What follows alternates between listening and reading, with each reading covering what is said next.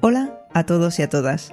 Soy Vanessa y hoy os voy a hablar de una novela presuntamente de terror, aunque a mí no me dio miedo. Se trata de Apocalipsis de Stephen King. Si tenemos en cuenta que las novelas distópicas, igual que las de viajes en el tiempo, suelen ir de cabeza a la categoría de ciencia ficción, habrá quien guste de incluirla en esa categoría. Si tenemos en cuenta que hay elementos sobrenaturales en esta historia, también podríamos, sin duda, meterla en el cajón de la fantasía. Pero como sé que las etiquetas son lo de menos, prefiero quedarme con que he leído una novela espectacular sobre la que me apetece muchísimo hablaros. Stephen King escribió una primera versión de Apocalipsis en 1978. Posteriormente, entre 1989 y 1990, le añadió nuevo material y años más tarde, para la adaptación a serie de televisión que llevó a cabo la CBS en 2019, escribió una continuación que solo conocen los que hayan visto o vean la serie. Yo la verdad no sé mmm, la serie si se emitió, cuándo, aquí pone 2019, yo estaba pensando en buscarla, pero ya veis que me da pereza. Así que si alguien me está escuchando y la ha visto, que hable ahora o calle para siempre. Ya sabéis que podéis contarme qué tal está y recomendármela o no vía Twitter, Instagram, eh, vamos, ya sabéis que hay un montón de canales de comunicación. Bueno, queridos y queridas oyentes, voy a reconducir esto como pueda y a no dar más vueltas porque estamos ante una novela de 1584 páginas y lo único que falta aquí soy yo enrollándome locamente. Mi edición, esta que os digo que tiene 1584 páginas, afortunadamente para mí es una edición en digital del sello de bolsillo, de la casa del pingüino aleatorio, como dice Alberto, el librero de Cyberdark y de su traducción al castellano en esta edición se ocuparon Lorenzo Cortina, Rosalía Vázquez y Gloria Pons. Y por cierto, es una edición de 2017. Con los datitos dichos y una introducción más o menos decente hecha, me lanzo a la carretera y os cuento qué me ha parecido esta novela, vamos a decir, de terror, y como siempre lo haré sin spoilers. Bienvenidos y bienvenidas a Librorum Podcast.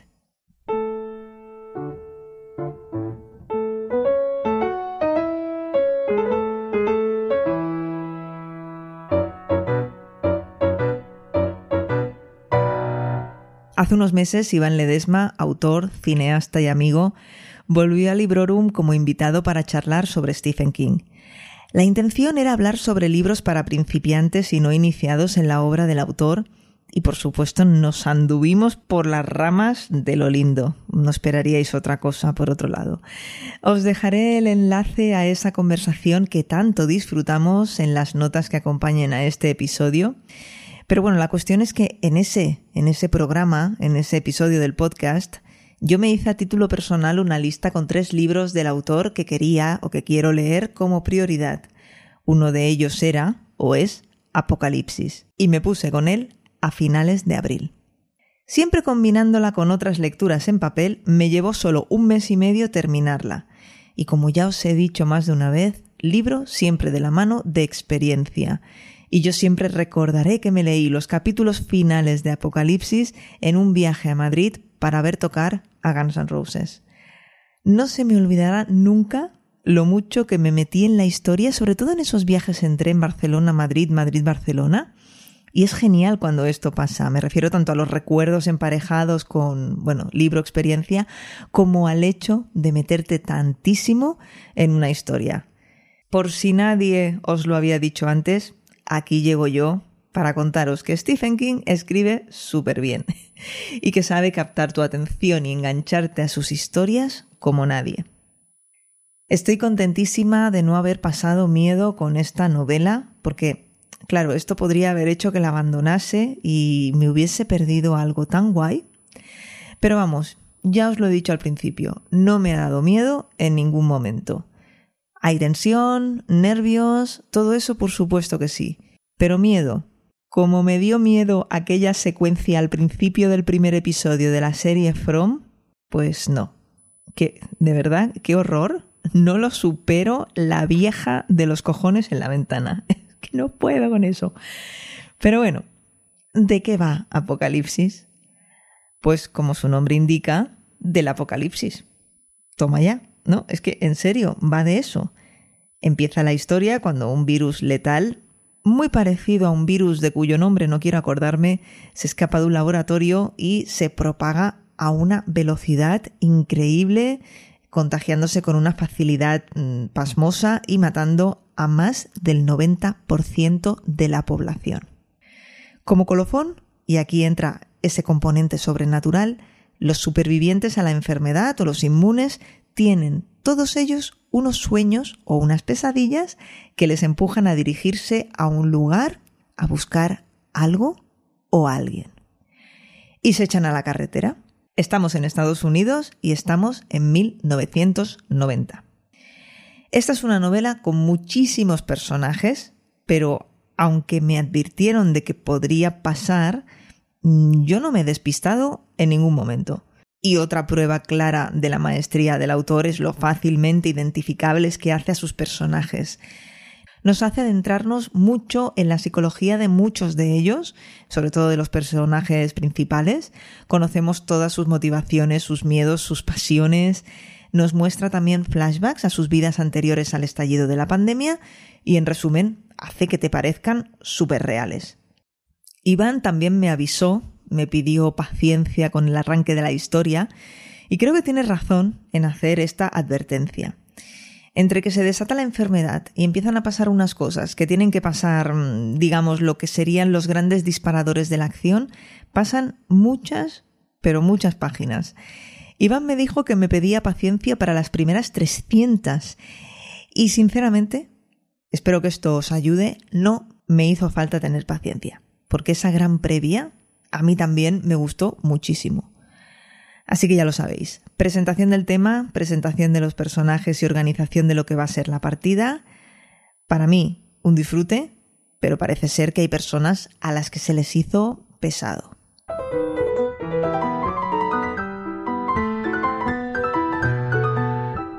Esta es una novela fácil de leer a pesar de todo. Incluso esos momentos oníricos que hay unos que tienen sueños, pesadillas, ya os lo he dicho. Incluso esos momentos están narrados con claridad, no hay partes confusas, ni siquiera cuando se te requiere que le eches imaginación al asunto, ¿no? El autor tiene un estilo muy informal, el lenguaje es llano, sin florituras, los diálogos son rápidos, realistas. Juega también con el recurso de lo que algún personaje escribe en su diario personal. Y sí, aunque suena a cliché, el cómo están creados los personajes es un punto fuerte del libro. La novela está dividida en tres grandes partes, en tres libros.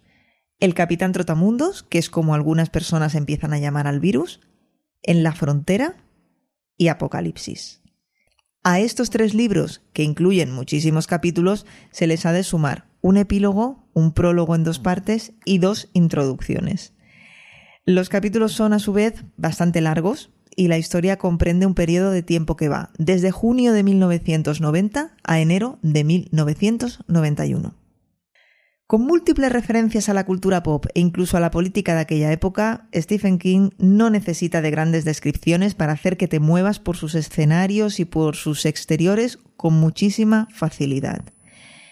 En gran parte esto no deja de ser un road trip y en parte también es un, drama de personajes pero sobre todo yo destacaría que aquí lo que se hace es un retrato o una radiografía de la condición humana. Casi casi un estudio antropológico o sociológico lleno de reflexiones.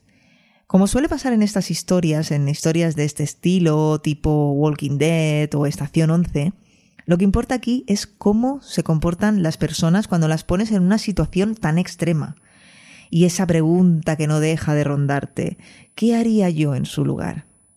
Es una historia que hace que te hagas preguntas, es muy difícil no implicarse, no emocionarse con lo que les pasa a, estos personajes, iba a decir a estas personas, imaginad, ¿no? En gran parte de la historia se pone el foco sobre los sentimientos y hay más diálogos y reflexiones que acción trepidante. Sí que en algunos momentos encontramos acción, sobre todo encontramos mucha violencia, ¿no? En, en los que vamos a ver eh, la maldad intrínseca en el ser humano.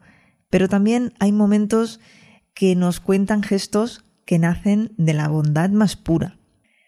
Además del comportamiento de las personas o de los personajes en esta sociedad, tenemos también una historia sobre la eterna lucha entre el bien y el mal. Y es aquí donde entra el componente sobrenatural, esas dos fuerzas inexplicables que tanta relación tienen con la religión y que se manifiestan en los sueños y pesadillas de los personajes de la novela. Aquí King no se corta un pelo a la hora de hablar de religión, del ejército, de esos abusos de poder, ¿no? que se cometen en estos estamentos y de otras muchas cuestiones que para según qué lector sensible podrían levantar ampollas. Como veis es una historia de lo más completa, toca multitud de palos, es muy conmovedora, en momentos te hace pasar mucha tristeza realmente.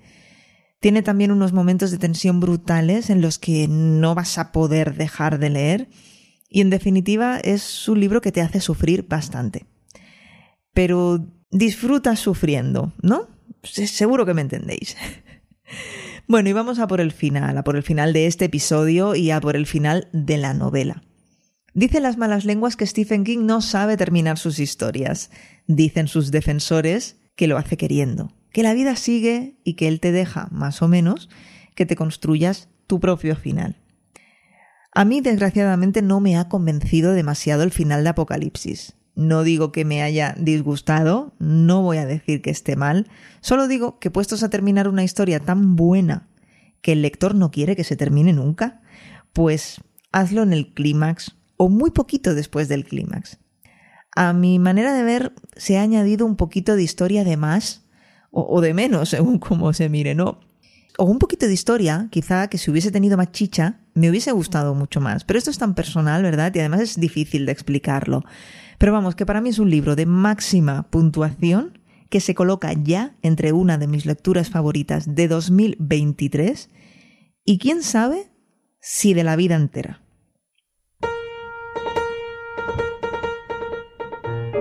Quiero dar las gracias de nuevo a Iván Ledesma por haberse pasado por Librorum a hablar de este gran autor y de su obra. Y esto ya lo sabe él y lo sabéis todos y todas los que hayáis escuchado ese episodio, que tenemos una segunda parte pendiente. Bueno, segunda parte, tercera, cuarta, las que sean necesarias. Iván sabe que cuando viene a Librorum viene a su casa. Por mi parte, la próxima parada en los libros de Stephen King la haré en El misterio de Salem Slot o en 221163. No sé cuándo será, ni cuál elegiré, no hago planes.